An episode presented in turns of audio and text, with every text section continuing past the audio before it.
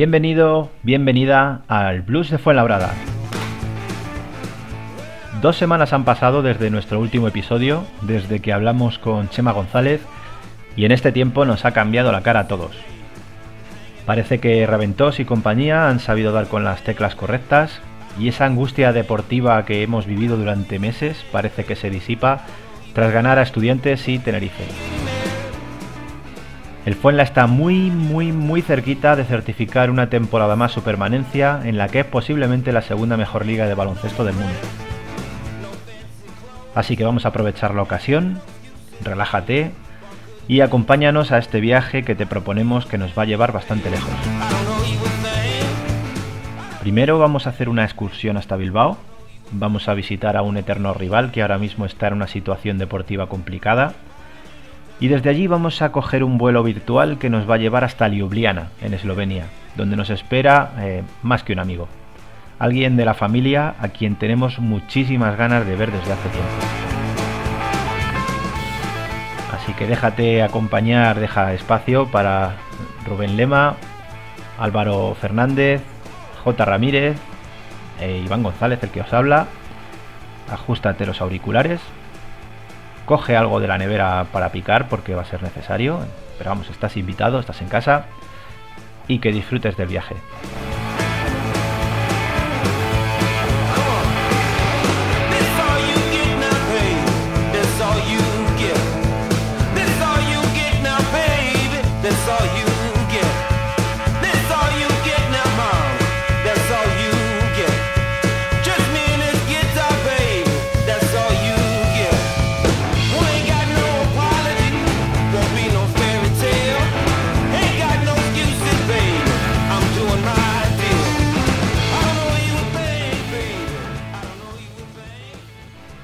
Bueno, pues nos estamos acercando al final de liga.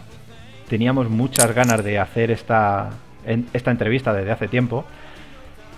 Y si nuestro programa ya tenía caché, hoy va a subir dos escalones más.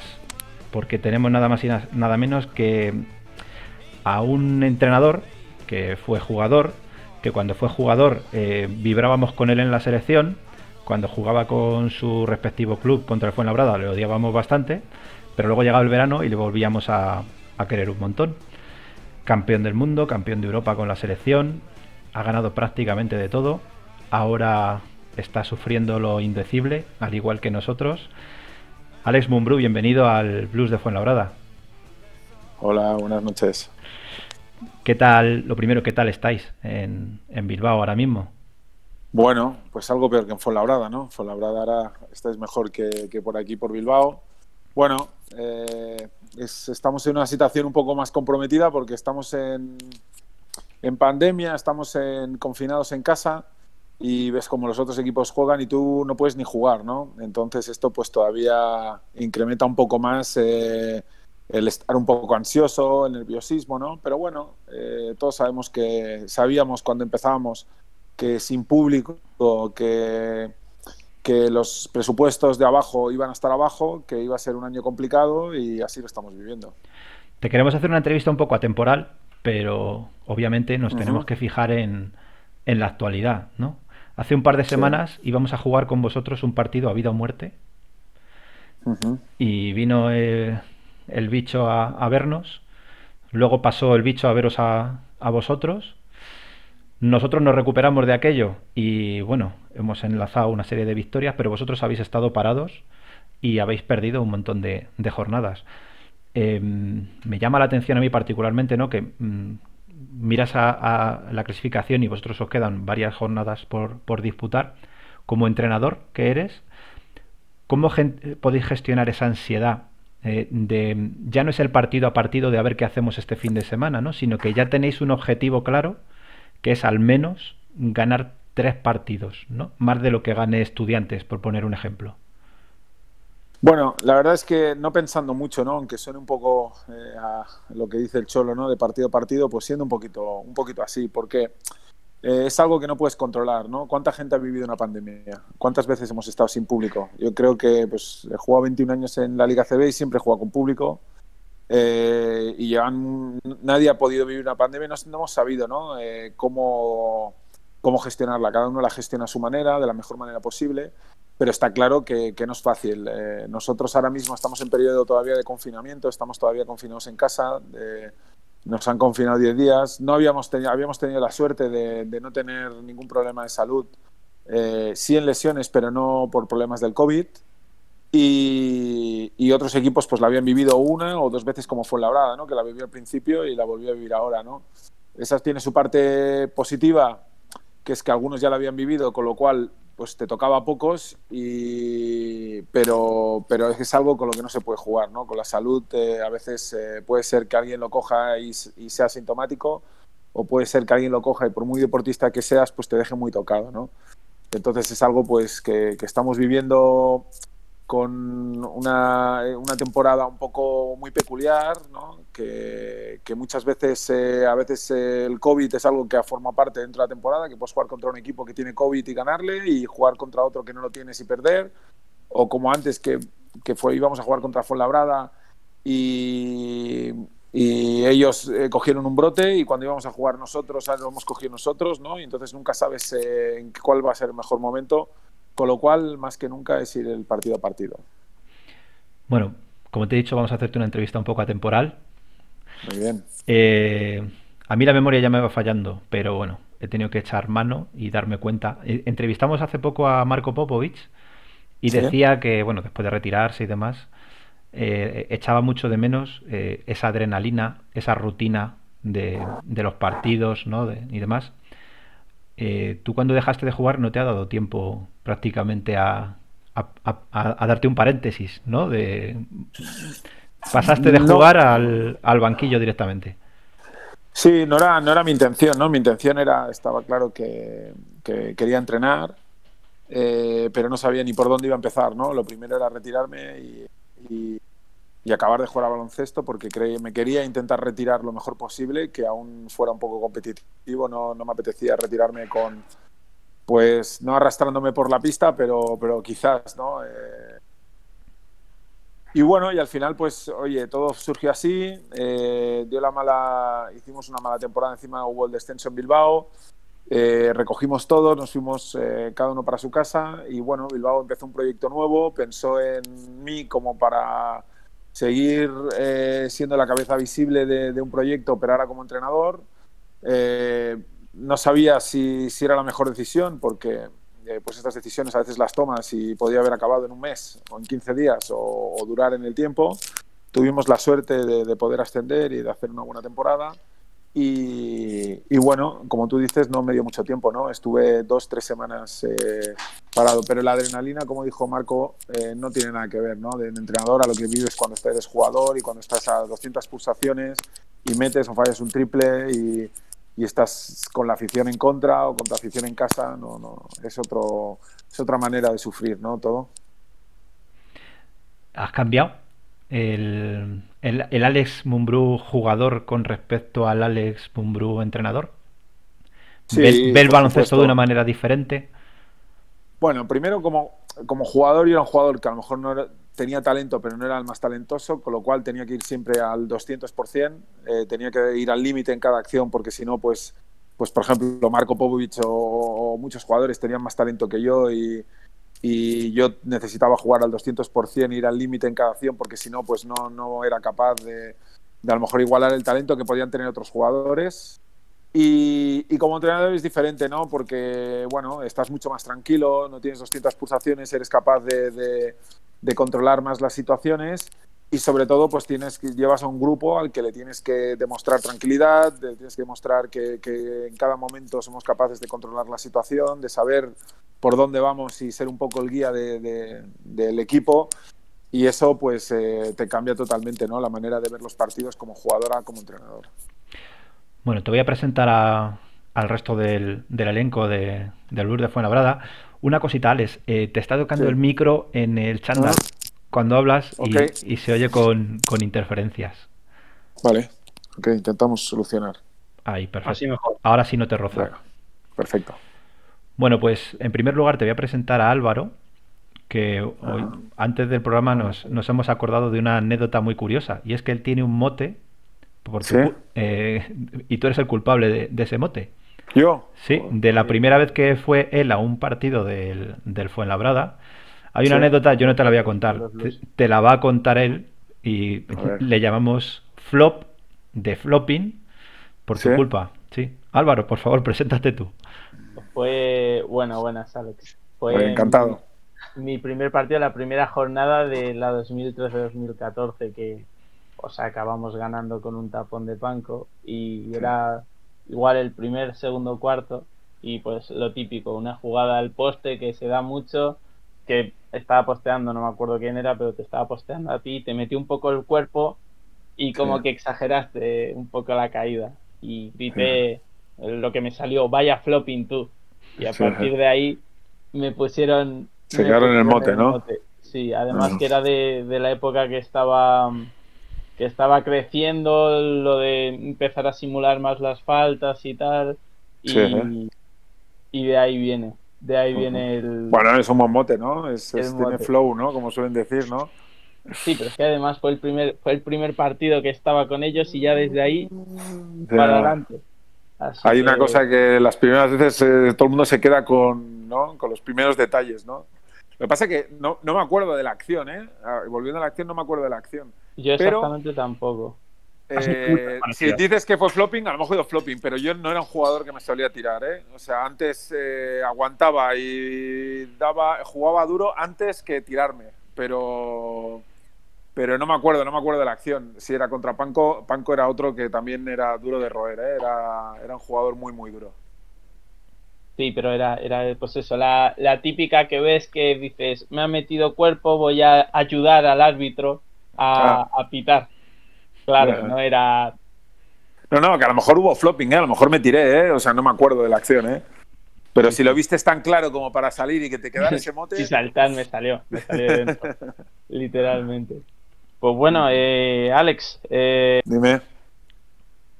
Decimosegunda temporada en Bilbao ya, ¿no? Creo que sí, ¿no? Decimosegunda, segunda.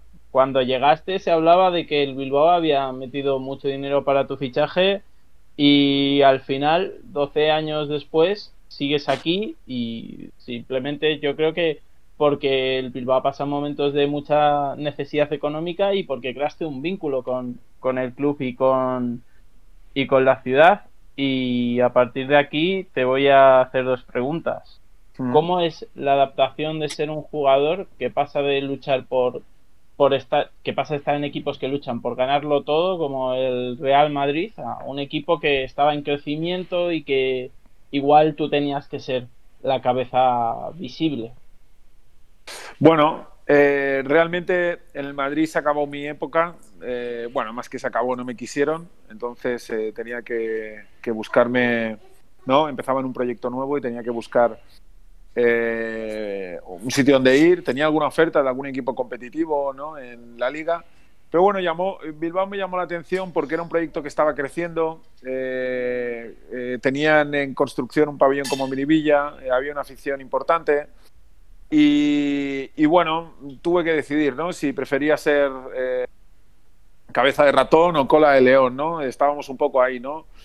Eh, mucha gente cuando fiché por aquí pensaba que, venía aquí porque ya me había retirado, porque quería retirarme, ¿no? Y bueno, al final se demostró que no, competimos por la liga, llegamos a una final de liga, jugamos una final de la Eurocup, eh, jugamos cuatro o cinco años seguidos la Copa, jugamos los playoffs, ¿no? tuvimos un buen equipo. También es cierto que cuando a mí me ficharon, era porque económicamente el club pues eh, estaba en un momento bueno y pudimos fichar buenos jugadores, no solo yo, vinieron muy buenos jugadores y eso hizo pues que tuviéramos un, buen equipo, ¿no? Pero bueno, fue un poco decisiones que tienes que tomar y al final, bueno, tomé esa y pensé que vendría para estar tres años y, y llevo ya 12 aquí, ¿no? Y la otra pregunta sería, ¿cómo se ha ido generando ese vínculo que has tenido con el club y con la ciudad, porque al final pues pasas de equipos que igual son eh, más eh, lejanos por ser más grandes, por, por tener tantas estrellas en cuanto a lo que es el trato con la afición, a equipos más cercanos, más pequeñitos, ¿cómo, cómo se genera ese vínculo? Yo creo que muchas veces el vínculo se gana o cuando ganas cosas o cuando pierdes, ¿no?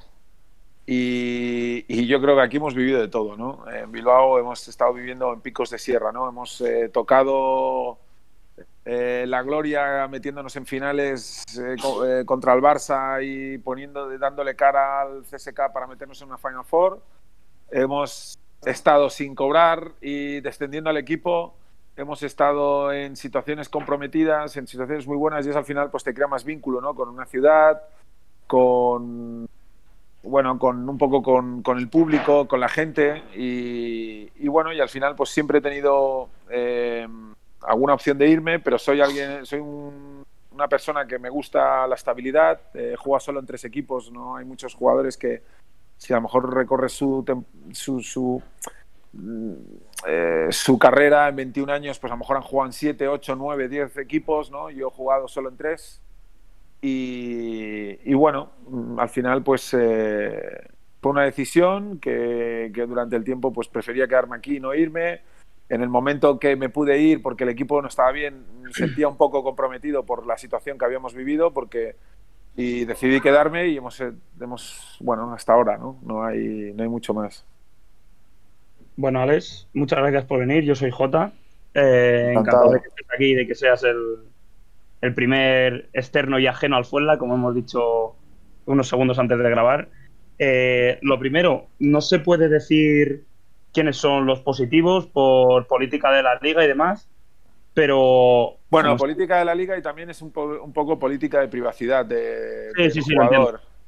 sí, sí, sí, lo entiendo, pero bueno, ¿cómo están ellos y cómo están los demás? ¿Qué están haciendo para no perder la foto cuando tengáis que volver? Bueno, pues estamos en una situación realmente eh, complicada, ¿no? Porque, eh, como os he comentado antes, por ejemplo, Fuenlabrada cuando tuvo, eh, primero, dependiendo de si estás en Madrid, o estás en Murcia, o estás en Andorra, o estás en Bilbao, ¿no? Pues depende de las competencias. pues hay, por ejemplo, en algunos equipos dejan entrenar a los que dan negativo y los positivos se quedan en casa. Y en Bilbao tenemos la suerte o la desgracia de que nos han confinado a todos, los que hemos dado positivo y los que hemos dado negativo, ¿no?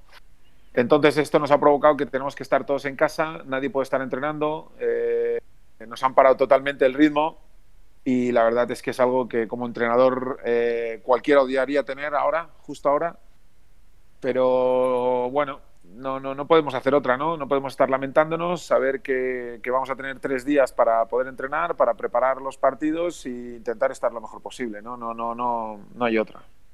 Claro, lo siguiente que te iba a comentar era eso. ¿Cómo vais de plazos? ¿Cuándo volvéis a entrenar? ¿Cuándo volvéis a jugar?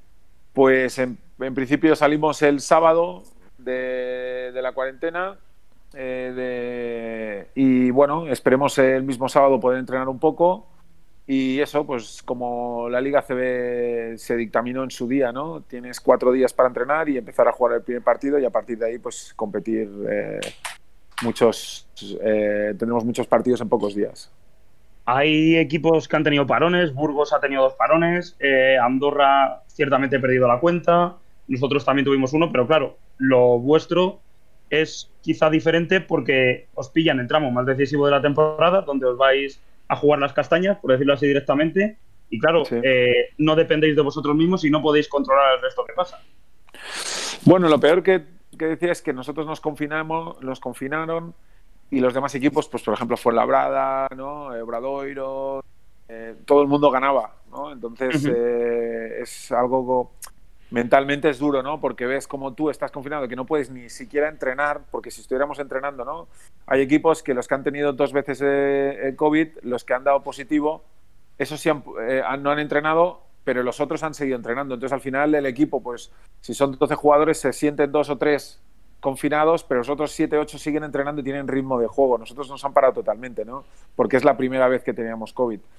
Bueno, es algo que no, que no podemos eh, controlar, eh, que es algo que no, no, podemos estar tampoco arrepintiéndonos ¿no? y lamiéndonos las heridas. Tenemos que pensar en lo que nos va a venir e intentar estar lo mejor posible.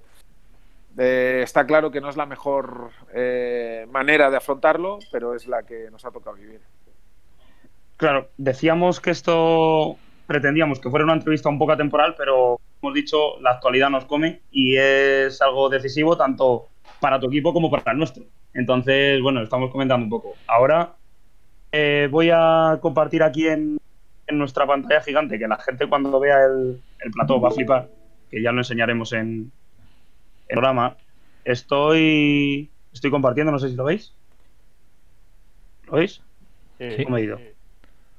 Sí, yo veo algo. Sí, sí, sí se ve. Vale. No sé si viste estas predicciones, Alex, eh, que sacaron el otro día medios de comunicación, la verdad que desconozco cuál, pero son de todas las combinaciones posibles, eh, se han hecho predicciones a ver de, de qué equipos pues, podrían ocupar ciertas plazas y, y demás. No sé si las has visto.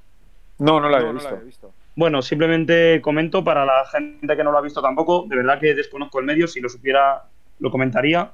Eh, se da al Bilbao una probabilidad del 50% de quedar decimoctavo entre 2.048 combinaciones posibles. Eh, ¿cómo, cómo lo ves? ¿Lo ves medianamente factible? ¿Ves quizá al estudiante que podría estar un poquito mejor, un poquito peor? ¿Al GBC, como lo ves? Que no hemos hablado de ellos. Bueno, ahora mismo eh, veo a todos mejor que nosotros. ¿Para qué nos vamos a engañar? Por la situación en la que estamos. Todo el mundo está jugando, todo el mundo está entrenando y nosotros no. Eh, si me preguntas en tres días, cuando estemos entrenando y, vemos, y veamos cómo nos ha afectado el COVID a los jugadores, si podemos jugar, pues nos daremos cuenta de, de si ese 49 lo podemos convertir en un 25 o es un 70, ¿no? Veremos. eh, al final, como todo, todos son números y tenemos que ver hasta dónde somos capaces de llegar. Vale, pues bueno, doy paso al resto de, de compañeros. Creo que solo queda para hablar Rubén. Bueno, Alex, lo primero, encantado. Sobre todo, te he sufrido en la grada y me he metido mucho contigo en la grada. Quiero que sepas Sí. que voy de cara de primeras. Yo suelo hacer las Sí. preguntas un poco más, más de anécdotas o sobre todo de broncas. Eh, yo recuerdo mucho a Herbel y a ti. eh, con. Leo Main- Me acuerdo mucho de, de Herbel y de ti jugando contra Leo Mainoldi. Eran buenos piques. Bueno, habían, habían piques ahí, ¿no? ¿Hola? Sí, sí, sí, Sí, te escucho, te te escucho. te. Ah, vale, vale. Sí. Digo que sí, que sí, que habían, habían piques ahí. Y la verdad es que, bueno, yo creo que tanto Axel como yo, ¿no? A lo mejor eh, no hemos sido unos eh, jugadores queridos eh, por los otros eh, equipos, eh, no solo por Fuenlabrada, sino por muchos equipos. Eh, sí, por, por el equipo en el que jugábamos. Eh, eso pues habla bien de nosotros en, algunas, en algunos aspectos y en otros no tanto. Pero bueno, si al final han habido piques han sido sanos y hemos sido capaces de, de- de que nuestro equipo compitiera, yo creo que al final pues es bueno, ¿no? a mí me habéis parecido siempre un equipo muy molón de cuando empezasteis con de los hombres de negro. Yo me enamoré de ir a Bilbao hace muchos años, eh, la gente cómo animaba, el efecto que hay en Bilbao.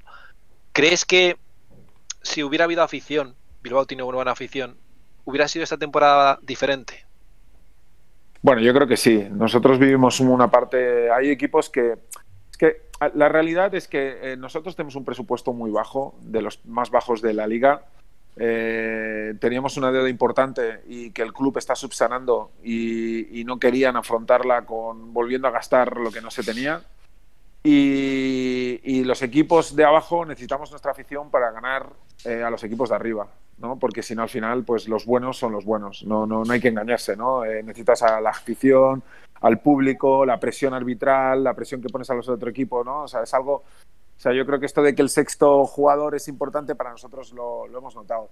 Si hubiera sido diferente, pues no lo sé. No, no, no puedo saber si, si sería, hubiéramos estado en una situación diferente o no, pero creo que alguna victoria más hubiéramos tenido. Pero también te digo que a lo mejor algún otro equipo también habría tenido algunas más victorias, ¿no? No lo sé, ahora mismo opinar sobre eso es difícil, pero nosotros en Miribilla eh, notamos mucho porque llenamos siempre 10.000 personas, ¿no? Es que nosotros lo hemos visto nosotros, por ejemplo, con el Favorada, nuestro equipo es un pabellón pequeño y en muchos partidos, por ejemplo, de estudiantes de la ida, que acabamos perdiendo de uno, decíamos, este partido lo gana el público. Contra Manresa dices, este partido lo gana el público. Entonces, Bilbao supongo que comparado, yo no es por meterme ni nada, pero con GBC, que a lo mejor tiene menos, incluso estudiantes, que su afición ya no es como la de antes, no creo que hubieran variado mucho y sin embargo creo que vosotros sí, porque yo no quiero que bajéis. Es un equipo que me gusta. Tú cuando coges al equipo, o sea, cuando empieza la temporada y ves tu plantilla, ¿pensabas que ibas a estar en esta situación? Bueno, pensaba que sin... Eh, eh, o sea, lo que comentas primero, ¿no? Hay como dos, dos preguntas, ¿no? La primera es que eh, está claro que, se nota, se nota, nosotros también perdimos de un punto o de, dos puntos contra estudiantes en la última acción, hemos perdido prórrogas en casa. Bueno, son cosas, pues como tú dices, ¿no? Que el público sí lo gana y la afición, que tiene un público importante, ¿no? Como puede ser Fuenlabrada, como puede ser Obradoiro, como puede ser Bilbao, pues lo, notan más, ¿no? Notan ahí. ¿Dónde pensábamos que íbamos a estar? No lo sé, hemos tenido muchos inconvenientes, ¿no? Este año eh, ha habido un momento que, hemos tenido tres lesionados de tres jugadores titulares, ¿no? Como eran Balvin, Serrón y Hackanson, los hemos tenido lesionados tres meses. Para un equipo con sin mucho margen de, económico de maniobra y, sabiendo que son tres jugadores importantes que se lesionan, no alternativamente, sino que se lesionan a la vez, pues es duro, ¿no? Porque encima era un momento importante de temporada. Pero bueno, no cuentas con eso, pero sabíamos que íbamos a estar sufriendo eh, y, bueno, eh, ha sido un poco así, ¿no? Durante, durante el año. Ahora te quiero llevar a tu pasado como jugador. Mm. Ahora eres, eres muy correcto, ahora, pero tú has sido un jugador muy temperamental. Y nosotros, evidentemente, nos conoces como Peña Fuenlabrada Blues, nosotros hemos estado ahí en la grada. Yo tengo una imagen tuya en un partido contra nosotros que te echaron. Sí. Y dices incluso gestos. Sí. Era, cuando ibas a Fuenlabrada, sabías que era no me puedo ir, no me puedo centrar porque van a estar todo el rato conmigo, porque aparte íbamos a por ti, evidentemente. Bueno, me gustaba, ¿eh? O sea, a mí me gusta cuando hay un ambiente hostil, es algo... Es de las, o sea, Fuenlabrada es de las eh, canchas en las que te gusta jugar, ¿no? O al menos a mí me, gusta, ¿no? Y me gusta que, la gente se te tire encima y que, y que estén encima de ti, que estén todo el rato, porque bueno, a mí al menos me motivaba, ¿no? Era algo que era imposible no estar motivado, ¿no? Te tenías que motivar para dar el mejor de ti, ¿no? A lo mejor juegas en otra pista que no te están apretando, no te dicen nada y a lo mejor pues, ostras, no te das cuenta y ya pasa el partido, ¿no? En Fuenlabrada era imposible. Y, y bueno, al final hay aficiones, pues hay aficiones que que, están mucho más pendientes de su equipo que del otro equipo. Hay aficiones que dependen mucho de, jugadores. Bueno, yo creo que fue la era bonito jugar allí. Eh, yo eh, os guardo un buen, eh, un buen recuerdo, la verdad. me lo he pasado muy bien siempre que he ido a jugar contra Fuenlabrada.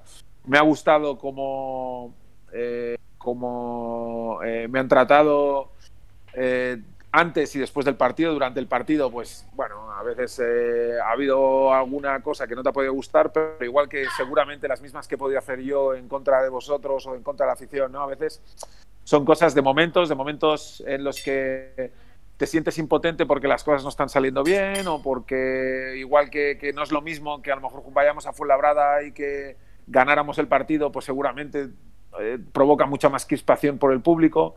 Pero bueno, yo creo que son cosas bonitas que, genera el deporte, que, siempre ha habido respeto, que, es bonito el, poder vivirlas tan intensamente porque eso significa pues que te importa a vosotros el club en el que estáis y a mí el equipo en el que juego, ¿no?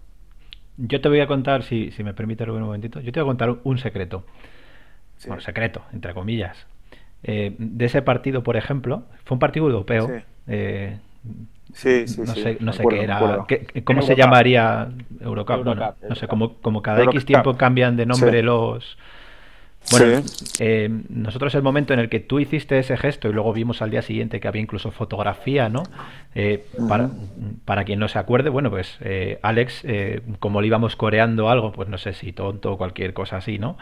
pues se, se, con, con, una de sus manos, pues se, se agarró la testiculina, ¿no? Está bien, está bien que te acuerdes de mi gesto, pero no te acuerdes lo que me decíais. Eh, yo, eh, yo, creo, yo creo que era está bien, sí, sí, sí, ¿eh? nosotros somos de decirlo, seguro, vamos. Creo, creo que creo que creo que fue lo típico de todo, porque como te habían expulsado, ¿no? Y te ibas en medio del partido y tú no dedicaste ese gesto, ¿no? Entonces, para nosotros, como aficionados, no nos lo tomamos como una ofensa. O sea, por parte nuestra de Fuenlabrada Blues es un triunfo. Porque, bueno, si tú no recuerdas hasta hace cuatro días que, íbamos al baloncesto, una de las cosas que nosotros hacíamos mucho era repetir el nombre de, los jugadores, ¿no? Cuando van a tirar tiros libres y demás, para, para, tratar de sacarles un poco del partido. En el momento que ves que un jugador, veíamos que un jugador se daba la vuelta y nos miraba, decíamos, ya está eres nuestro, ya, ya, te, ya te has fijado en nosotros, ya no estás tan al partido, ¿no? Entonces, el hecho de que tú en ese momento mm, era como un gesto de, pues, eh, os estoy escuchando, ¿no? Eh, etcétera, etcétera. Para nosotros es como que ya somos parte en ese momento sí, bueno, ese del partido. Fue un poco especial porque ese árbitro eh, me había pitado una técnica hacía tres semanas en Bilbao. después de la primera técnica me avisó, tuvo un comentario feo hacia mí, eh, entonces, o sea, no era tanto, o sea, siento desmontarte, ¿no? no, me, no, fastidies la teoría, por favor. o sea, era más el pique un poco arbitral, ¿no? Sí. Eh, de, lo que había ocurrido anteriormente, ¿no? De, la técnica que hubo, de que me pitó una técnica por... Eh, me pitó una falta y le protesté, digo, oye, se está moviendo, me veo técnica, a ti te... Bueno, me acuerdo la frase, tampoco voy a decir porque es, algo que, que, es pasado, ¿no? Pero tuvo un comentario muy feo hacia mí. Eh, pitaron la, segunda técnica y me expuse. Y entonces, claro, ahí sí que cuando sales, pues eh, ahí sí que os. Pero no, no, no, no, o sea, no, no me fui del partido por eso, o sea, fui del partido por todo lo que fui sucediendo, ¿no? Durante el, o sea, durante el partido, no, seguramente de, de, toda mi carrera es el partido en el que más he estado fuera por, por, todo lo que ocurrió, ¿no? Por, por, todo lo que había ocurrido y cómo, cómo acabó todo, ¿no? No, no, no he solido tener eh, eh, episodios así, ¿no? Episodios duros de, de, protestas y esto sí, de técnica sí, por supuesto, pero de que todo acabara así eh, fue un partido un poco especial. Solo tengo dos preguntas más y ya te dejo. La primera, eres, eh, como he dicho antes, me acuerdo mucho de ti y de Herbel, éramos los típicos que jugamos contra el Bilbao y pensamos otros, viene Mumbrú, viene Herbel, hay que tener cuidado. Pero tú desde la pista, me gustaría saber qué jugadores o qué equipos esa semana antes decías, tengo que defender a este, verás tú qué guerra me va a dar. No del Fuela, sino en general, en tu vida, tu carrera deportiva. Sí. Bueno, hay pabellones en los que a mí me querían menos, como, como Vasconia, eh, el que más, ¿no? Eh, todos, todo el mundo gritando, ¿no? Eh, Mumbrú baboso esta noche al foso, ¿no? Es, ¿no? 15.000, entonces, pero, bueno, porque has jugado en el Madrid, porque has jugado en el Bilbao, porque son rivales totales, ¿no? De Vasconia, entonces era un, el campo era complicado jugar, pero también te digo que, que, que, ostra, cuando ves que todo el mundo te grita eso es porque intentan descentrarte, entonces dices, bueno, estoy haciendo bien mi trabajo, ¿no? Y, tengo a todo el mundo pendiente de... Sí, que te pones cachondo, di la verdad. De mí, o sea, a mí me gustaba, ¿no? Me gustaba.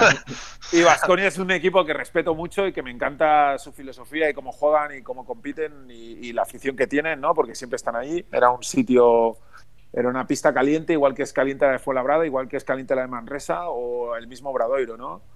Son pistas eh, calientes.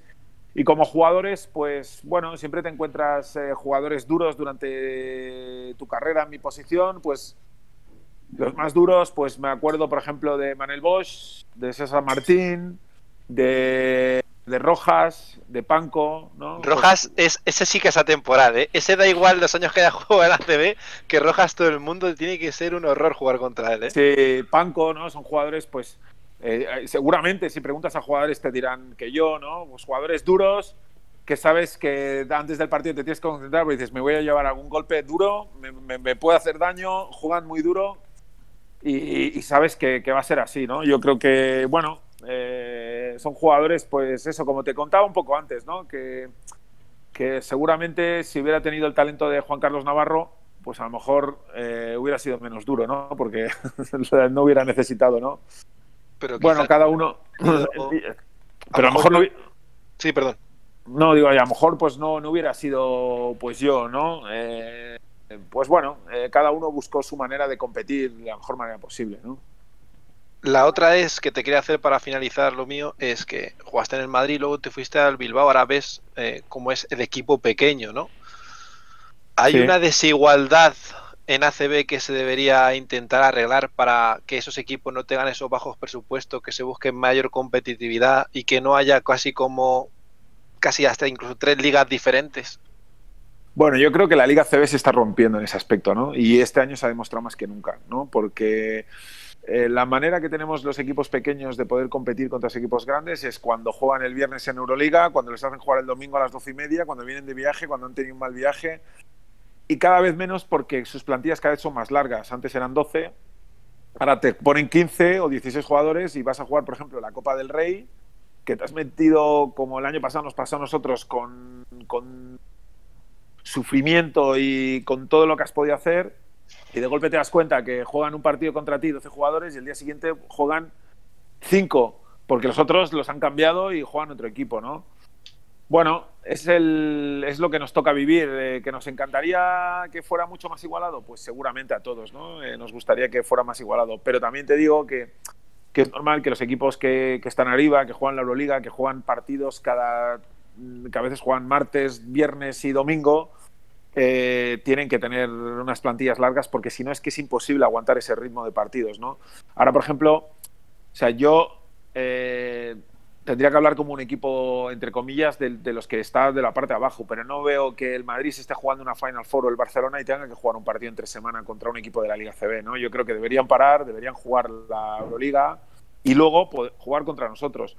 ¿Que va en contra de la Liga CB? No es que va en contra, yo creo que eh, te, te, tendría que haber tiempo para todo, ¿no? Eh, tendríamos que tener eh, que, que poder jugar eh, al 100%, porque al final a, vosotros, ¿no? los aficionados, lo que les gusta es pues, poder ver a, pues, a los mejores jugadores en pista del Barcelona y a verlos a tope y no verles cansados porque han venido de otro partido y te gusta ver a tu equipo dando el callo contra los mejores, ¿no?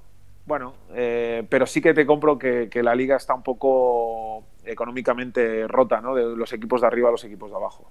Pues te voy a te voy a cambiar un poco eso. Yo como aficionado, yo no busco ver a los mejores jugadores del Marín y del Barça en la pista contra el Fuenlabrada directamente porque no me gustan los equipos que deben dinero, que son deficitarios a final de temporada.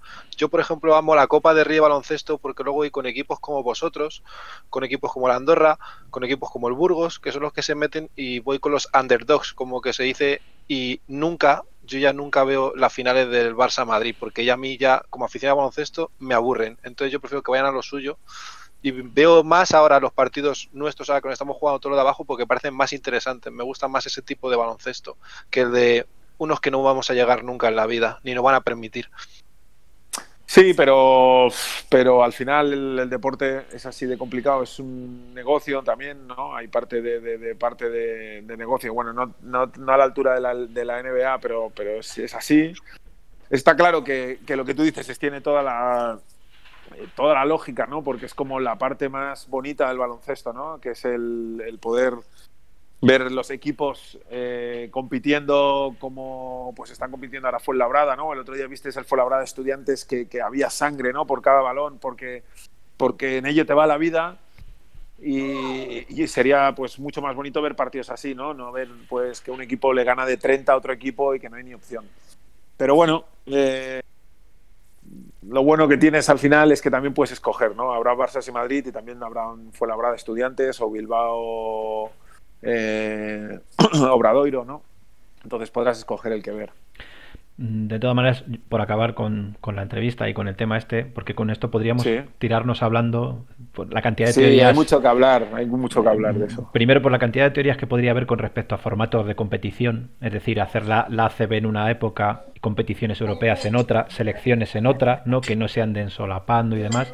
Eso por un lado y por otro lado el tema ahora Eurocup con esas eh, invitaciones que ha dado ya determinados equipos españoles para años también está un poco dinamitando, al igual que Euroliga, ¿no? Que se acabe ese mérito deportivo por entrar en Europa, que pues eso. Bueno, yo, yo creo que hay, hay, varias cosas que son importantes. Una es eh, que estaría bien que los equipos de, que tienen presupuestos más bajos pues tengan algún, alguna herramienta, algún mecanismo para poder tener mejores presupuestos, para tener mejores jugadores. ¿no? no para que los jugadores ganen más, uh -huh. no, para tener mejores jugadores, ¿no? que, que es la y luego eh, estaría bien que, pues como ha hecho el fútbol, ¿no? Que, que aunque sea una liga cerrada, que los equipos eh, vayan a la Euroliga o vayan a la Eurocup o que se metan en Europa o no, por méritos deportivos. Si tú tienes un buen año, eh, ¿por qué no te eh, y hacemos Fuenlabrada hace un buen año, tiene buenos fichajes, hace una tempo, un temporadón, ¿por qué no se merece el año siguiente jugar Europa si se la ha ganado? ¿No? O sea, que, que ¿Qué, ¿Qué, sentido tiene eso, no? Si, que, a, a, qué compites? ¿A, claro. ¿Simplemente a estar en la Liga CB y jugar el playoff? O sea, ¿por qué si el año que viene quiero ¿Por qué la afición no, no puede ver al CSK, a lo mejor a CSK y esto es Euroliga, pero ¿por qué no puede ver a otros equipos como está viendo? ¿no? Bueno, es algo que estaría bien que fuera por méritos deportivos, pero aquí estamos cinco, ¿no? Hablando de, algo que, decide mucha gente. Sí, se nos escapa completamente, pero... Que se nos escapa completamente y que estoy convencido que, que hay que hacerlo de, lo mejor posible, ¿no? Y que seguramente en unos años tendremos que dar una vuelta de tuerca a todo el baloncesto para, para, poder seguir estando, porque si seguimos así, al final cada vez los equipos, algunos serán más deficitarios ¿no? que otros. Así es. Pues, Alex, eh, bueno, como has podido ver, no somos profesionales. Eh, somos aficionados. Bueno, está bien, hemos pasado un buen rato, ¿no? Sí, sí, sí, nosotros encantados. Te deseamos, como te ha dicho también Rubén, mucha suerte. Bilbao por muchas razones es un equipo que, y una ciudad que nos cae especialmente bien. Que tengáis mucha suerte en lo que os queda, que vuestra suerte no sea la nuestra, también te lo digo. Y ojalá, porque no, creo que no te hemos visto en el Fernando Martín con público todavía, ¿no? Entrenando. No, entrenando no, entrenando no, no he tenido la suerte de poder ir. Pero bueno, me podéis gritar igual, ¿eh? Yo, sí, no, no, no, no. ¿Sabes? O sea, gritar, que a mí esto me, me gusta, ¿no? Así puedo avisar a, a los jugadores y decirles, preparaos para lo que nos espera aquí. ¿no? Eh, es, siempre es bonito esas cosas. Nos tendrá justo enfrente, ya sabes, que estamos, somos la grada justo frente al, banquillo contrario. Y nada, lo dicho, Alex, que te vaya muy bien y te, te veamos pronto en, en Fuenlabrada. Bueno, pues un saludo para todos y nos vemos por las canchas.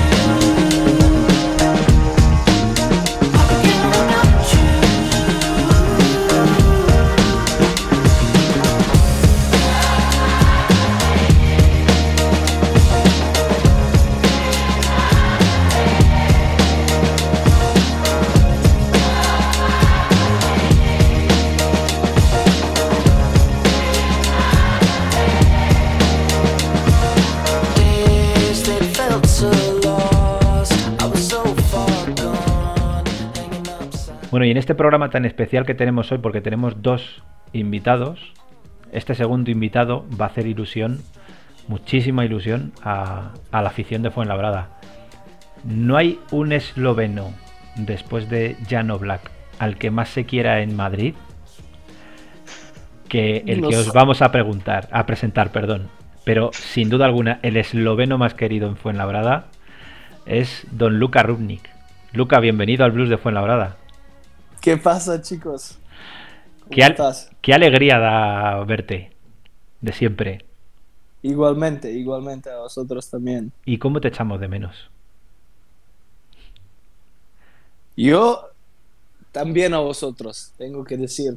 Especialmente porque eh, en este año raro no hay afición y ya sabéis que estoy acostumbrado a, a escuchar Fernando Martín lleno y me da pena que este año hemos jugado ahí con Zaragoza y no podría ver a nadie.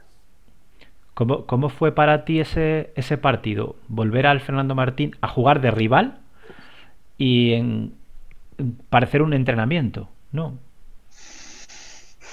Sí, es verdad, tenía mucha ilusión, era muy emocionante porque yo sí que estoy jugando aquí en casa en Eslovenia, en Ljubljana ahora ahora mismo en Cedevita Olimpia, pero cuando me preguntan uh, dónde me siento como en casa, uh, estoy hablando de baloncesto, es Fuenlabrada. Yo me siento fuenlabreño porque eran tres años, mis tres años más hermosos en mi vida, seguro.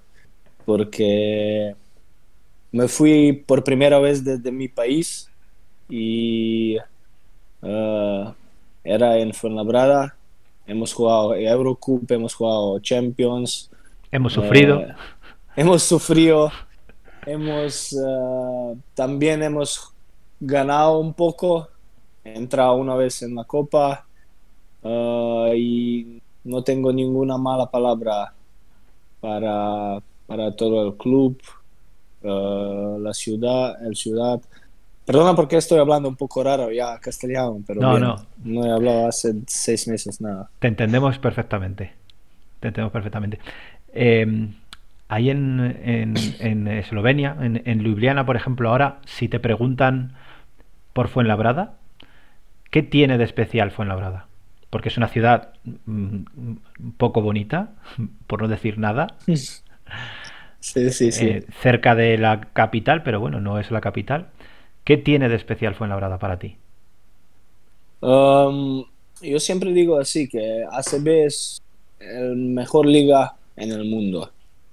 Y tienes unos equipos muy grandes y tienes un equipo muy balcánico. Y este es Fuenlabrada.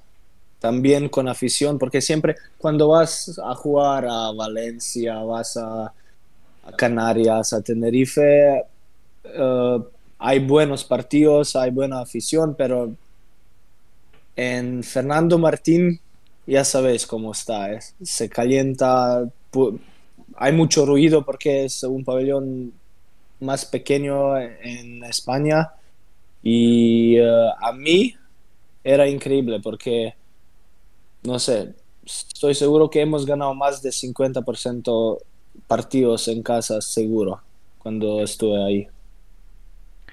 ¿Cómo ha sido este año para, para ti? ¿Cómo, ¿Cómo, lo llevas anímicamente, de ánimo?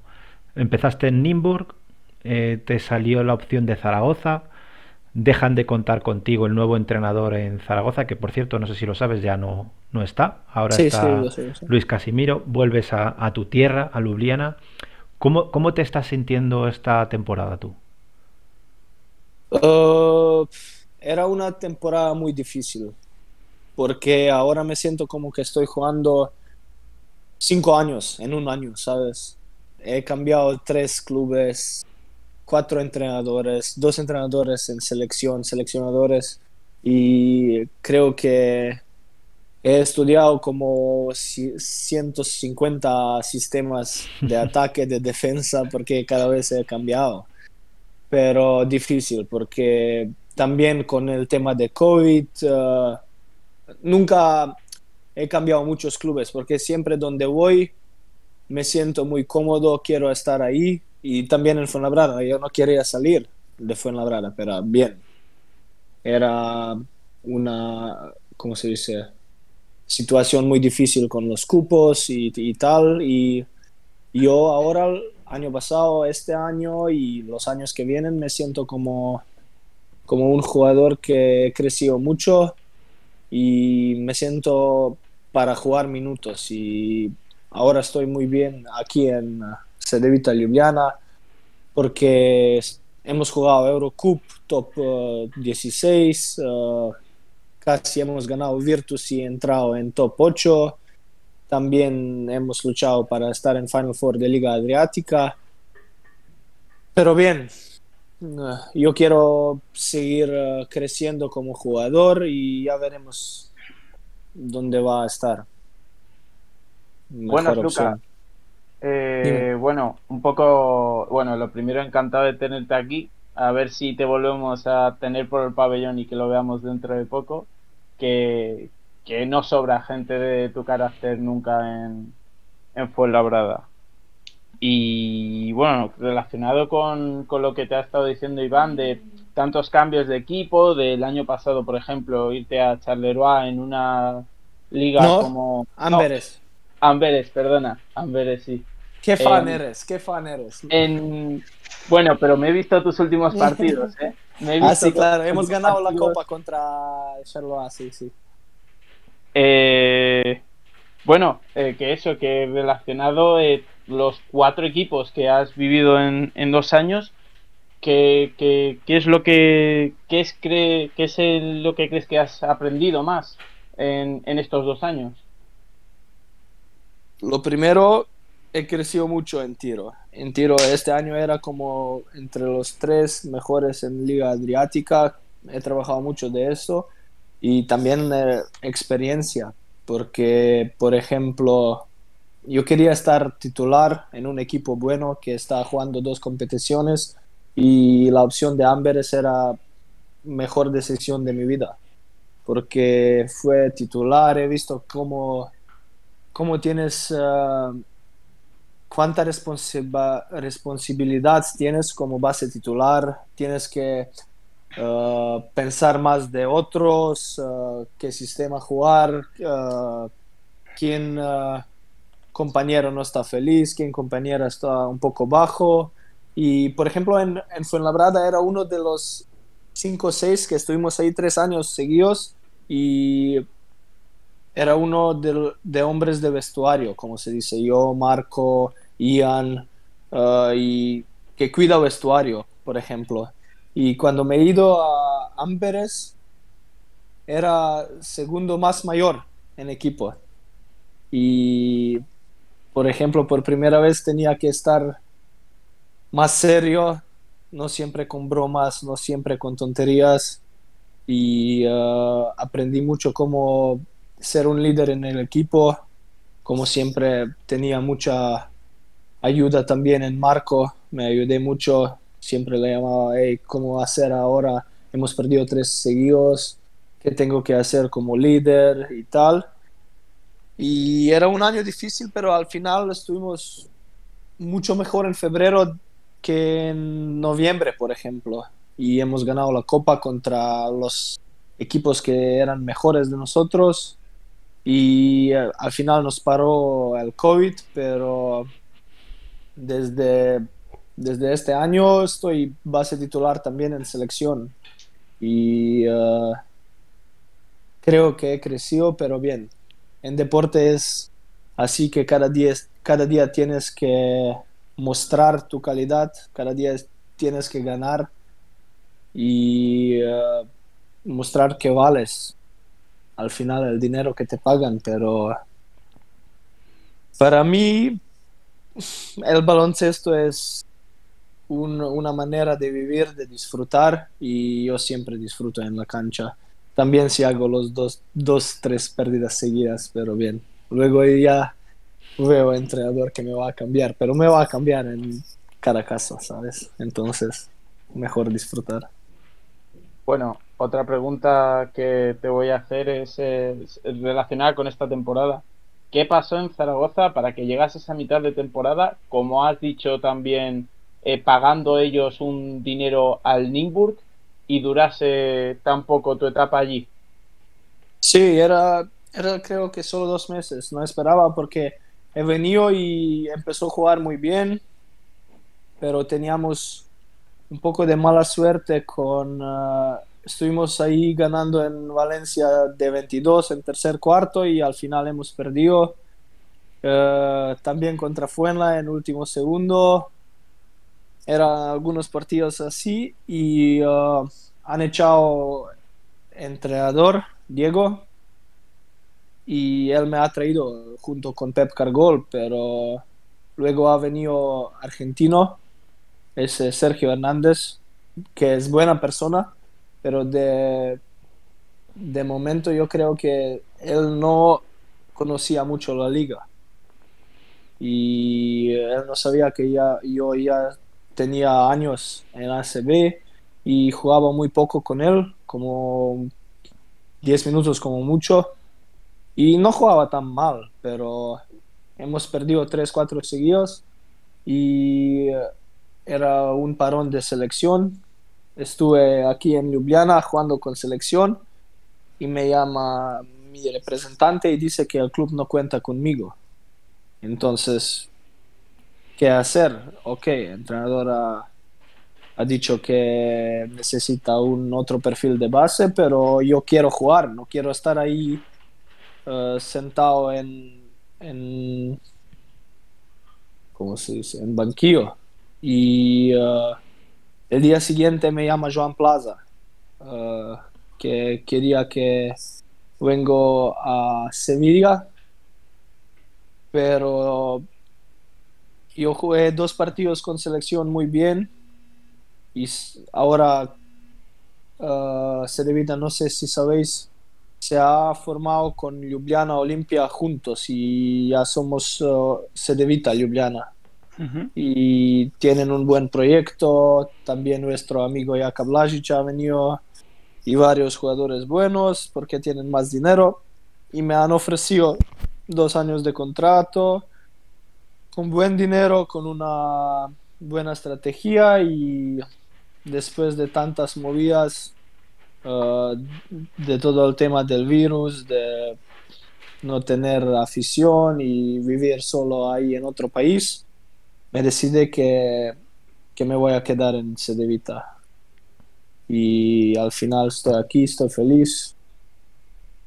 Y me queda un año más, pero ya sabéis cómo está en deporte, puede pasar cualquier cosa y en verano ya veremos qué pasa. Bueno, yo sí, si me deja Álvaro continuar, eh, muchas gracias Luca por, por, venir aquí, es un gusto volver a verte, aunque sea por aquí. Eh, ya fuimos algunos, aunque fuese a, a decirte adiós al, al autobús de Zaragoza ya sabíamos obviamente que por el protocolo si eso no podías acercar, pero bueno, nos pillaba de camino, dejémoslo ahí. Sí, sí, me eh, Bueno, te ha preguntado Iván y Álvaro sobre tu temporada, estuviste en, en Limburg, luego Zaragoza, un paso muy breve, no sé fue en Labrada fue el último partido o tuviste alguno más, pero vamos, lo que tú dices, tu papel era muy pequeño. Sí. Creo que fue el último, no sé, no me acuerdo. Y ahora estás en, en Sedevita Olimpia. Eh, te ha preguntado Iván que cómo vivías tú el cambiar tanto de equipo y demás. Yo te voy a preguntar cómo ha vivido eh, alguien tan pasional como tú y tan enérgico que quizá para su forma de juego necesita un corazón el jugar sin, sin, público, además jugando en el equipo de tu país, en uno de los equipos más importantes de tu país, eh, que conoces a la gente y demás, y, y, te iría bien jugar con público. Sí, es que aquí es diferente, porque aquí tengo tres, cuatro amigos que somos desde pequeño. Con Yaka, Yaka es uno de mis mejores amigos y eh, empezamos a jugar juntos en... Eh, y nuestro también. Y vuestro también. Eh, con 14 años, entonces es muy diferente jugar con, con uno de mis amigos, pero me da pena porque también en Ljubljana hace tiempo no, no teníamos tan buena temporada como este año y si no sería el pabellón lleno y tenemos un pabellón para 14.000 y uh, me da pena, pero bien. Uh, creo que también, creo que, ¿cómo se dice correcto? Sufriría más jugar en Fernando Martín sin público que aquí en Eslovenia, si me entendéis. Porque sí, sí, que tiene perfecto, sí. Yo alguna vez uh, cuando hemos jugado Champions o algo durante la semana y eh, el Fernando Martín era casi lleno o casi nada, uh, ya era un poco raro. Porque ahora cuando me recuerdo, me recuerdo los derbis con estudiantes, uh, no sé, con los equipos grandes que siempre era lleno y seguro que sería más raro jugar ahí sin gente. Vosotros, por lo que estoy mirando aquí, jugáis en la ABA League y luego la Liga de Eslovenia. Eh, Ahora sí, sí. Quizá la, la ABA League es una, una, competición más igualada, pero veo aquí, por ejemplo, que vuestros últimos partidos en la Liga de Eslovenia, eh, el otro día jugasteis y ganasteis de 49 puntos, el anterior de 22, el anterior de 27 el anterior de 16, de 15 y así todos. Eh, ¿Echas de menos quizá competitividad en, en, una liga doméstica por ser ahora parte de un equipo ganador? Hombre, claro.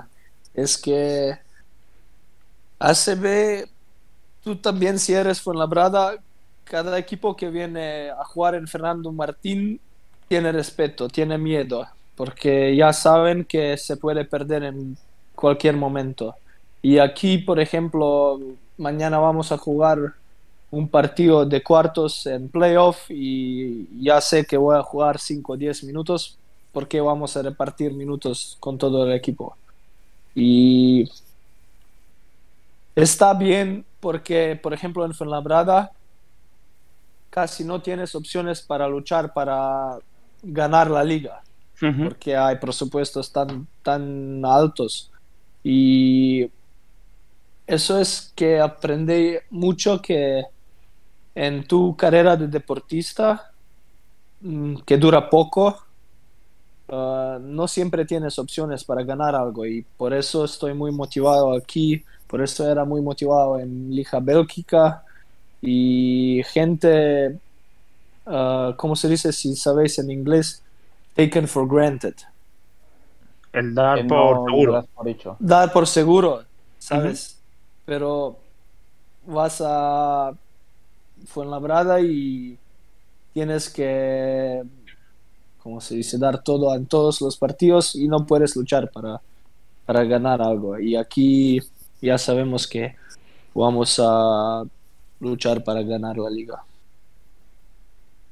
Algo un poco curioso, antes de, pasar a Rubén, que veo que me está pidiendo paso. Eh, nosotros, no sé si lo sabes, pero aparte de Andorra, que es otro país, hemos hecho dos viajes europeos en nuestra vida. Uno fue a Amberes y otro fue a Nimburg, que es dos equipos en los que tú has militado recientemente, Nimburg esta temporada y Amberes anteriormente.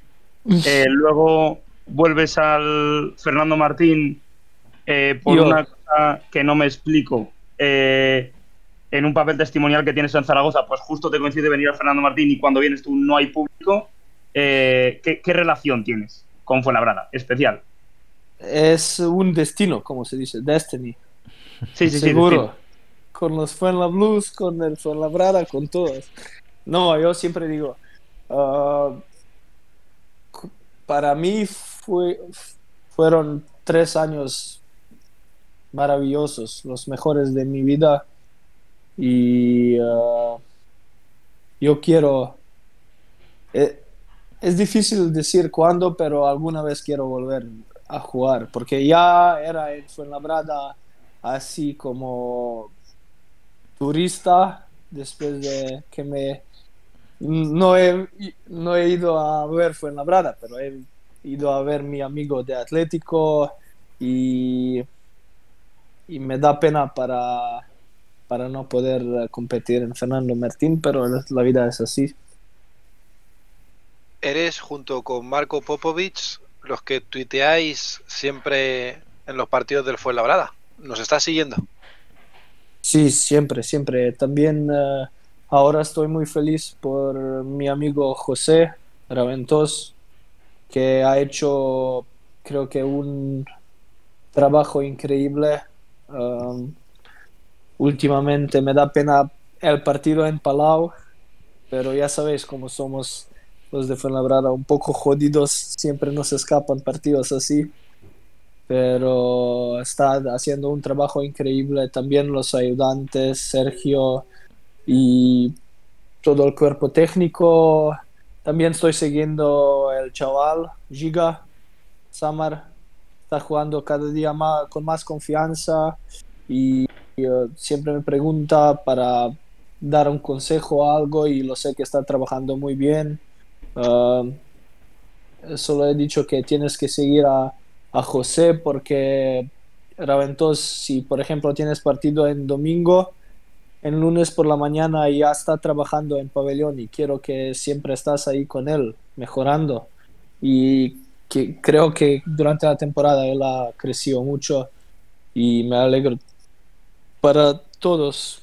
También por Chris, al final, este año está jugando increíble. Eh, tiene una otra cara de, de jugador, puede ser porque también los clubes y bares son uh, cerrados y no puede salir tanto.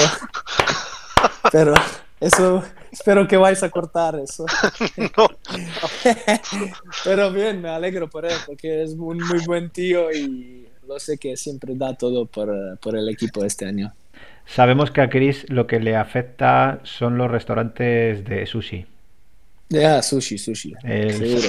sabemos que el sashimi es lo que peor le sienta. Claro. Entonces, este año al parecer los restaurantes de sushi están bien, Sí, no hay sí. problemas, entonces él funciona. Perfecto. Bueno, ¿Crees que- ah, ah, perdona Rubén. Sí. ¿Crees que Raventos se merecía ya de antes la oportunidad de, entre- de ser primer entrenador del Fuenlabrada, desde tu punto de vista? Um, yo no soy mucho de hablar de cosas que hacen uh, JJ, Ferran y, uh, ¿cómo se dice? La oficina, Sí. porque están haciendo obviamente un trabajo ex- excepcional porque son 20 años en uh, Liga ACB. Uh, solo puedo decir que José es una persona que que siempre trabaja, que se merece todo, toda la suerte del mundo porque es un, un tío increíble como amigo. Siempre está mirando mis partidos, por ejemplo, y, y me dice, he visto que has jugado bien, enhorabuena, me alegro por ti. Y también yo digo que él se merece todo el mundo, toda la suerte en el mundo. Y, y nada, eh, espero que va a seguir así. Ya veremos si, si se queda como entrenador, pero yo, lo- yo sé que, que, va, que va a hacer un buen trabajo hasta final de temporada y luego ya veremos qué pasa. Un entrenador con el que te gustaría trabajar de nuevo en un futuro. Siempre, siempre, con José siempre. Me voy a cada guerra con él. Álvaro, ¿tenías una pregunta antes de que pasemos a la, a la encerrona? Sí, sí, quería comentarte, como has hablado de Giga ya y un poco, bueno, relacionado con toda la revolución que está viviendo Eslovenia, eh, que es campeona, actual campeona de, de Europa de baloncesto, eh, ¿cómo explicas ese boom de la selección y en cambio que cada vez eh, los clubes eslovenos tengan menos presencia a nivel europeo? Es, eh, es muy, eh, ¿cómo se dice? Se implica mucho con los, con el dinero. Ahora somos bien como se debita porque tenemos eh, esa marca Sedevita que es muy grande, tiene sí. mucho, sí, tiene mucho dinero y podemos competir. Este año yo estoy seguro que hemos merecido jugar entre top 8 de Eurocup. Y eh, es que tenemos muchos jugadores buenos, pero no puedes eh, jugar en tu país, tienes que ir a otro lado. Si yo, por ejemplo, tenía un viaje muy duro, si puedo decir así, me he ido a una Leb Gold que no sabía nada y un, un entrenador ahí apostado por mí mismo y me ha dado toda la libertad para jugar y luego me ha visto Ferran y tenía oportunidad de jugar en ACB, pero muy pocos jugadores tienen oportunidad para jugar una liga así como ACB de Eslovenia. Yo creo que tenemos muchos jugadores, pero siempre simplemente no reciben la oportunidad. Si, si me entendéis bien. Sí, que no se les da eh, las suficientes oportunidades, que sí que hay calidad, pero, pero que cuesta. Pero bueno, claro, y lo que has explicado en los clubes que por, por ausencia de dinero, porque por ejemplo vuestro máximo competidor que iba a ser esta temporada, que era Copper, el, el año pasado hizo una, sí. una muy buena temporada y, y ha desaparecido. Eh, y bueno, yo, por mi experiencia personal, que estuve de Erasmus en Ljubljana, eh, cuando fui a, fui a ver un par de partidos del Olimpia, cuando aún no estaba fusionado y, y la gente no iba. Y después Sí, sí, fui. A ver, fui a ver a la Eso selección y estaba lleno. Lleno, lleno, sí. Por ejemplo, Estaba ahora lleno. mismo ya vosotros ya conocéis a, a Luca perfectamente y yo siempre digo, si ahora Luca hace un entrenamiento de tiro en Stožice, va a llenar a pabellón, va a venir 15.000 personas y para ver Olimpia antes nadie ha venido. Pero este año por ejemplo, un partido contra Virtus que hemos jugado para entrar en top 8, el pabellón sería lleno, porque somos muy así, muy pequeños, pero no somos como vosotros. Vosotros la va a perder 10 partidos y vais a venir a cada partido a apoyar y seguir y uh, apoyar vuestro equipo a muerte. Y aquí en Eslovenia no ganas tres partidos y nadie va a venir para toda, toda la temporada en pabellón. Y por eso yo siempre digo, para mí Fuenla es mi casa, porque ahí he perdido contra, eh, una vez hemos, estuvimos perdiendo contra Tenerife en medio tiempo para 30, yo creo, algo así. Y el afición no ha pitado, no ha pitado y yo me sentí muy, muy raro porque no quería estar en la cancha. Era, ¿cómo se dice? Shame. Vergüenza. Con vergüenza, ¿sabéis?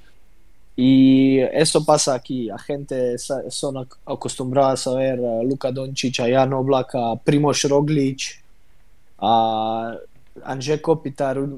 Tenemos tantos buenos jugadores en el mundo, en cada deporte, que ya no van a venir a ver Jaka Blasic, por ejemplo. Pues nosotros. No, es así. Nosotros a Jaka Blasic iremos a verle. Yo sí iría. Os los dos, la verdad. Pero vosotros sois fonlabreños.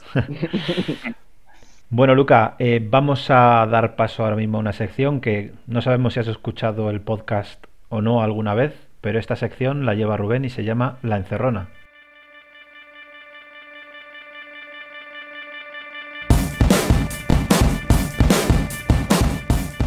Bueno, Luca, eh, tengo hoy una sección que hago siempre al final del programa, la sección que nadie escucha y todo el mundo conoce, en el que te hacer una serie de preguntas en las que me tienes que contestar con sí, con no o con una respuesta muy breve. ¿Estás preparado? Sí. Pues comienzo. ¿Cómo te definirías como jugador de baloncesto? Listo. ¿Te sientes fuenlabreño? 100%. ¿Qué es lo mejor de jugar en Fuenlabrada? Afición. ¿Y qué es lo mejor de la noche madrileña? Noche madrileña, ¿qué es eso? Es salir por la noche. Sí, sí, sí. Eh, cachimba. ¿Cómo está, amigo? ¿En qué momento o partido te sentiste que hubo la conexión con la afición fue la breña? En los momentos calientes siempre. Al final del partido me siento ahí poco loco.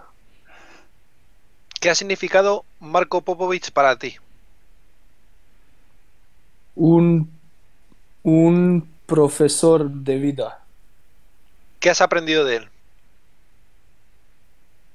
Creo que muchas cosas buenas, pero también malas. ¿Cuál es la primera bronca que te cae en Fuenlabrada? ¿Y de quién? Yo creo que seguro de Marco. Eran tantas que no me recuerdo, pero también de todos los entrenadores. De Néstor, por ejemplo. Cada partido, cada entrenamiento. Luca, ¿a ti te gustan hacer decisiones peligrosas? No sé, así, siempre. ¿Y con J. Cuspinera cómo, cómo crees que te fue? ¿Cómo definirías bien, bien, bien. Al um, primer año increíble, me ha dado mucha oportunidad. El último año, no sé por qué, pero no me jugaba tanto, pero al final, uh, uh, mi, cuando era mi partido favorito que hemos salvado contra San Sebastián, uh, ya sabéis que la afición tenía algo contra él porque me ha cambiado, pero yo voy a estar, como se dice, thankful. Agradecido. Agradecido. a él para toda la vida porque me ha dado la oportunidad de jugar en ACB. ¿Te has querido reivindicar ante algún entrenador alguna vez? Yo creo que con todos, porque siempre viene un momento que no juegas bien o mal, juegas mal y quieres hacer restart. ¿Luka Rumnik aprende de sus errores? Yo creo que sí. Porque tú dices que te consideras listo y que tomas decisiones peligrosas, como decía Néstor. Eso no lo cambiarías nunca en tu juego, ¿no? No, es mi estilo de juego. No. ¿Has llorado alguna vez tras algún entrenamiento o algún partido? Sí, sí, seguro. Era este última vez contra Virtus aquí en Cedevita porque estuvimos arriba a siete puntos, un minuto hasta final y jugaba muy bien y al final he perdido un, un balón contra Teodosic y hemos perdido y era derrota más dolorosa de mi vida. ¿Te sentiste valorado por el club? Sí. Entonces, ¿por qué se va Luca Rumni? Era una decisión de entrenador, porque lo sé que Ferran me quería, uh, lo sé que JJ me quiere, y no sé, es difícil también. Yo era en un otro sitio y como he dicho, ya me quedan años para jugar, ya me quedan años y tengo deseo para volver un día. ¿Cómo te comunica el club que ya no cuenta contigo? No, siempre estamos en contacto con Ferran, con JJ, también con presidente, uh, porque hemos hecho una, una amistad y, uh, y somos amigos, entonces si alguna vez considera que yo voy a estar libre y ellos van a querer que firmo con uh, Fuenlabrada, seguro que vamos a hacer uh, todo lo posible de su parte, de mi parte y que nos juntamos otra vez. ¿Recibiste una oferta de Fuenlabrada después de irte? Sí, sí, cada año. Cada año, durante el año, uh, estuvimos en contacto también en Amberes, también en Nimburg, pero al final el club no me dejaría ir o ya decía sí a Zaragoza. Entonces volverás. eh, solo quiero decir que alguna vez quiero volver y no puedo prometer porque no, no está en mis manos, pero quiero volver. Si no, como jugador me voy a volver Coñán a ver una, un partido extra. ¿Piensas que podrías haber sido un jugador muy importante en la historia del club? Sí. Dime un tiro que quieres olvidar. ¿En Fuenlabrada? O si es difícil en tu carrera. Como he dicho antes, esta pérdida... Pero eso es una pérdida, no un tiro. Yo hablo de un tiro. De esos triples que se tira Luca de 8 metros que mira luego al banquillo. Seguro de uno que en la época con Néstor, porque luego jugaba muy poco. ¿Y un tiro que siempre te acuerdes? ¿Que te recuerden mucho? Uh, fue um, un robo contra estudiantes cuando estuvimos como 15 abajo y luego hemos cambiado. J era expulsado y José era entrenador y hemos cambiado y también hemos ganado al final. ¿Un partido que quieras olvidar? En Fuenlabrada. Mm, seguro alguno de Canarias. Siempre hay menos 50. No, todavía no vengamos. De Tenerife al menos. Sí. ¿Y un partido que recuerde siempre? Ese de Guipúzcoa, cuando hemos confirmado salvación. Y también la despedida de Marco. ¿El Fernando Martín sin Fuenlabrada Blues sería? Mm. Sería como ir a España y no comer jamón. ¿El Fuenla es azul? Sí. Tengo una foto para vosotros que también Luca tiene algo vuestro vestido. eh, no conozco a otro Luca que no sea Runic. Además, no me, el otro no me, no me llama la atención. ah, ok, ok. Y mi última Bien. pregunta, que me habían pedido J, ¿es ya Fuenlabrada mucho mejor que los estudiantes? Siempre, siempre será. Y otra cosa que te quería preguntar, ahora sí que es última. ¿Has tenido alguna vez alguna oferta del estudiantes? Aún no, pero si me van a ofrecer, eh, voy a considerar. Pues yo por mí, definitivo, cierro la encerrona.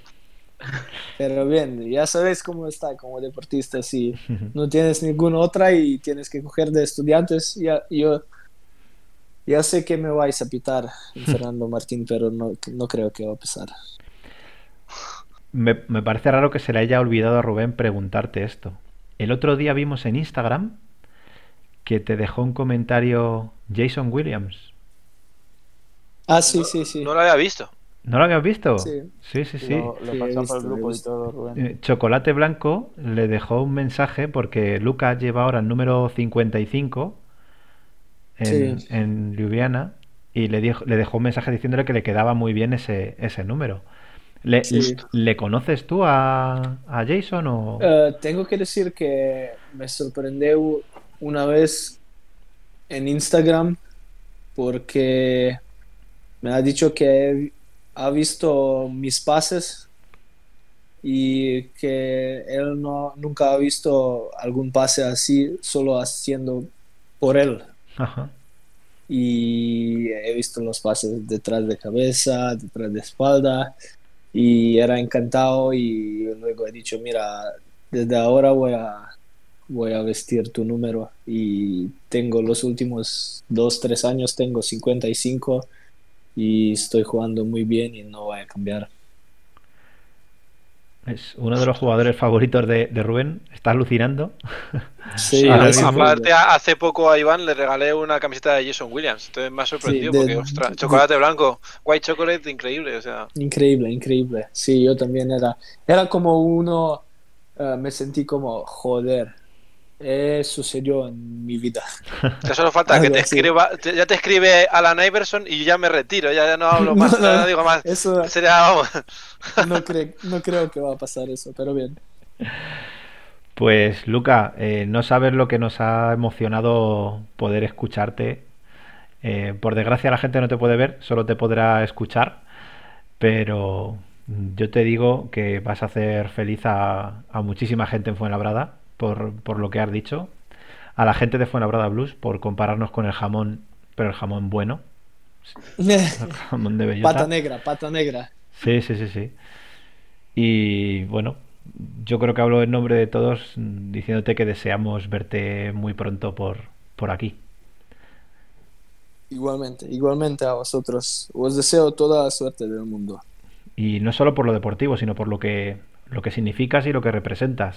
Eh, Claro, no, no eres de Fuenlabrada, de na- haber nacido aquí, pero eres de Fuenlabrada.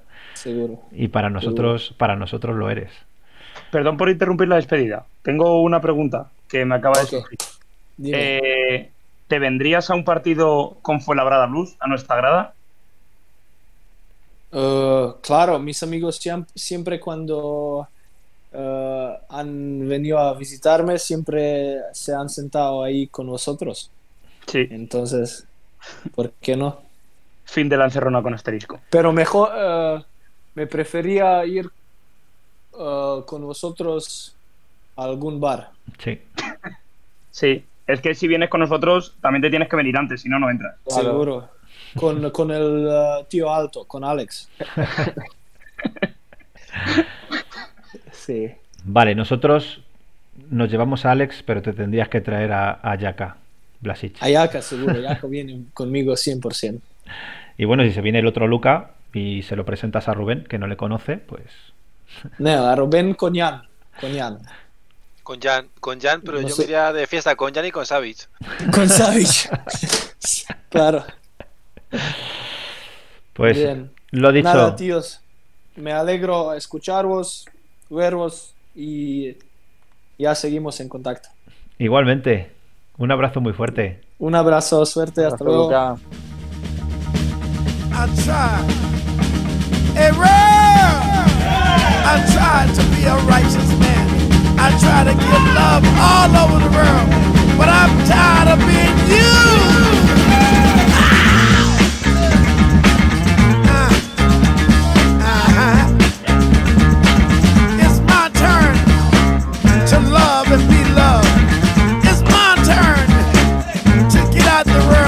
My spirit free. I try to be a righteous man.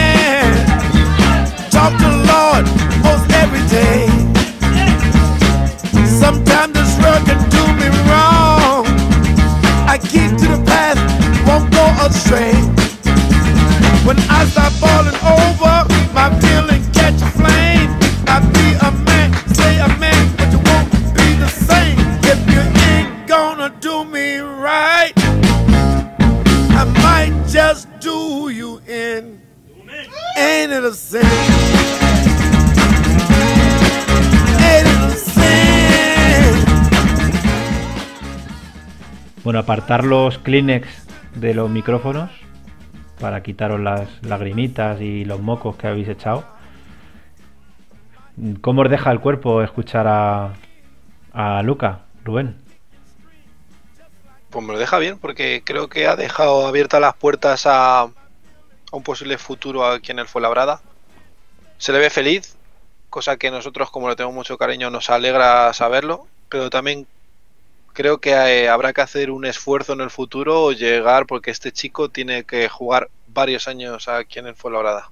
Ha dicho que tiene dos años de contrato, me parece, en Creo que al final decía que le quedaba solamente el año que viene y ya está, ¿no? claro, la Este próxima y el siguiente ha dicho, Mm. sí. La verdad es que e- emociona, ¿no? A- mm, Lo mismo que pasó con, con Marco, escuchar a alguien que había ganado tanto y demás, ¿no? Sentirse tan fuenlabreño, eh, alguien como Luca, que es esloveno, que no tiene absolutamente ninguna relación, eh, sentirse, sentirse así, ¿no? Jota, A mí me emociona de Marco, me emocionó, vamos, cuando comentó pues todo lo orgulloso que se había sentido representado por fuera y demás. Pero Luca incluso me ha emocionado más porque es un chico eso que no tiene nada que ver, que continúa en activo y además cuando habla del Fuenlabrada habla en la primera persona del plural. O sea, cuando dice somos el Fuenlabrada y etcétera, ha usado la primera persona del plural y eso a mí me ha dejado loquísimo. Ha dicho concretamente, a ver si lo puedo recuperar, cómo somos los de Fuenlabrada, ¿no? O los, de Sí. Fuenla- los de Fuenlabrada somos. Ya sabéis cómo somos los del Fuenlabrada. Sí. Sí, sí, sí. A mí eso me ha terminado, me ha terminado de emocionar. Ya es una relación afectiva muy grande la que tenemos, eh, nuestra peña con él y demás, y nada, es increíble. Bueno, y también para, para cerrar eh, eh, el programa de esta semana, he de reconocer, yo que os puedo ver, la gente solo os escucha, pero yo creo que también lo ha escuchado, tenéis todos la cara mucho más relajada con respecto a semanas anteriores, después de las últimas victorias del Fuenla.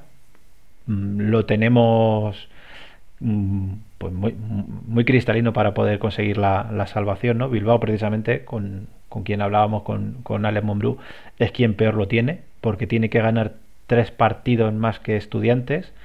Para empatarnos a nosotros tendría que ganar cuatro partidos, entre ellos el, el que nos enfrenta, el, el que los enfrenta con nosotros. Eh, Álvaro, ¿cómo ves la, la situación abajo? GBC y Bilbao tienen todas las papeletas, queda alguna para estudiantes. A estudiantes solo le La- quedan dos partidos por jugar. La verdad es que, bueno, como dije las semanas anteriores, creo que va a ser más eh, la permanencia de estudiantes por, por demérito de, de Bilbao y de GBC. Bueno, no quiero decir de méritos, sino por la dificultad que entraña los, los partidos que les quedan a los dos equipos que están en descenso ahora mismo y sobre todo que el que veía con más opciones al final que es Bilbao porque GBC no deja de ser un equipo en el que se han firmado todos los jugadores en un día y que se ha formado más o menos deprisa y corriendo, pues se puede entender, pero Bilbao ha tenido también la mala suerte de que, como ya comentaste tú antes en la entrevista con Mumbrú, que eh, eh, no pudo jugar contra nosotros eh, porque tuvimos coronavirus, después ellos han tenido coronavirus y como ha comentado él, no pueden entrenar, van a tener que recuperar el ritmo más poco a poco, justo en un momento de la temporada que no le quedan rivales teóricamente fáciles. Entonces, eh, yo creo que ya está todo el pescado vendido. Lo siento por la gente de Bilbao que puede estar escuchando esto, pero muy mucho tienen que cambiar las cosas. Os dejo una pregunta loca, así que se me acaba de ocurrir. Y con todo lo que ha dicho Alex Monbrú de no podemos entrenar porque nuestra comunidad autónoma no lo permite, mientras que en otras sí podían los que no estaban, etcétera, etcétera.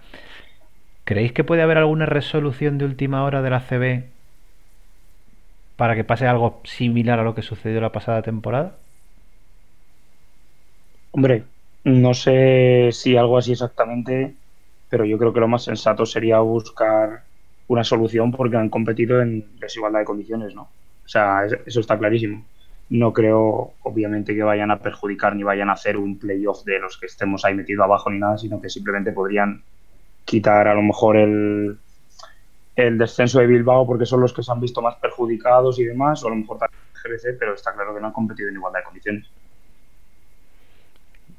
No creo que no creo que vayan a tomar medidas así de última hora porque el año pasado se tomaron porque era algo sobrevenido y aún quedaba mucho margen de diferencia, pero si, si tienen si tienen alguna medida ahora última hora eh, se les va a acusar totalmente de parcialidad y va a dañar mucho la imagen de la CB. No, no creo que hagan nada. mucho más de lo que está. Después de lo que todos sabemos que al final esta liga quiere ser una liga cerrada. Eh, vamos a ver, si ahora mantienen a Bilbao, igual dicen que es porque, o si lo anuncian ahora, igual dicen que es porque no quieren que baje estudiantes. No tiene ningún, vamos, para mí no tendría ningún sentido que tomasen ninguna medida eh, con la temporada tan avanzada. También es verdad que no he dicho lo de igualdad de condiciones con Bilbao, pero está claro que el Andorra ahora mismo no sé si matemáticamente es posible, pero vamos, prácticamente imposible que se metan playoff. Lo tiene, lo tiene muy complicado. Sí, sí, sí. Entonces, ellos también han competido en desigualdad de condiciones por los dos brotes que han tenido, aunque no sea final de temporada. Pero está claro que durante la temporada eso les ha perjudicado y ha sido una losa, ¿no? Entonces, yo creo que también es un poco la doble vara de medir, eh, porque a lo mejor Andorra el quedar más arriba o más abajo le supone una licencia de eso que hemos hablado antes con, con Alex. Entonces, pues eso. Bueno, pues ha sido un enorme placer, compañeros, teneros en el programa número 13, yo creo ya, ¿no? El programa 13, sí. Pues la rima para vosotros. Un abrazo a todos los que nos escucháis en Spotify, en iBox, que tenéis que hacerlo en varios capítulos porque como se nos escapa de tiempo. Y nada. Un saludo en especial, si me lo permites, Iván, a la gente de Bilbao, que seguro que hay mucha gente que se suma a este podcast por haber entrevistado a su entrenador. Por supuesto. Y un saludo muy especial a quien nos escucha de Argentina, que lo sigue haciendo, que no sabemos quién es, pero te queremos un montonazo por estar que ahí. Se manifieste por redes. Nos vemos en un par de semanas, nos escuchamos. Un abrazo.